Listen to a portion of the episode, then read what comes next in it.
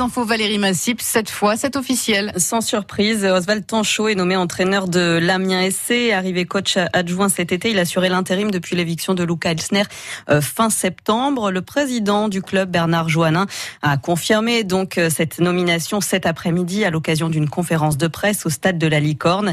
Oswald était la pièce manquante du puzzle qui manquait pour retrouver l'élan d'il y a cinq ans, dit-il. C'est à lire sur francebleu.fr. Nicolas Sarkozy est mis en examen pour association de malfaiteurs dans l'enquête sur des soupçons de financement euh, libyen de sa campagne en 2007. C'est la quatrième mise en examen de l'ancien président. Dans cette affaire, il se dit stupéfait et estime son innocence à nouveau bafouée.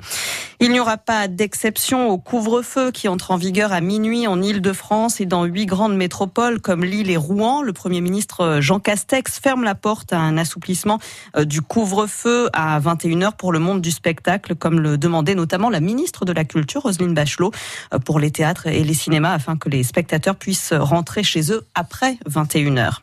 Après le couac de l'aide exceptionnelle versée aux bénéficiaires du RSA et des aides au logement, les APL, le gouvernement euh, va rectifier le contrairement à ce qu'a dit Emmanuel Macron mercredi lors de son interview.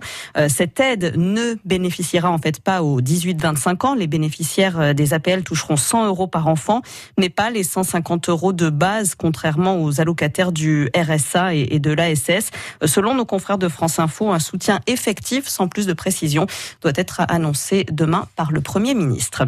Et puis en, hockey sur glace, après deux victoires d'affilée en Ligue Magnus, les Gothiques d'Amiens se déplacent à Anglette ce soir, Anglette au Pays Basque.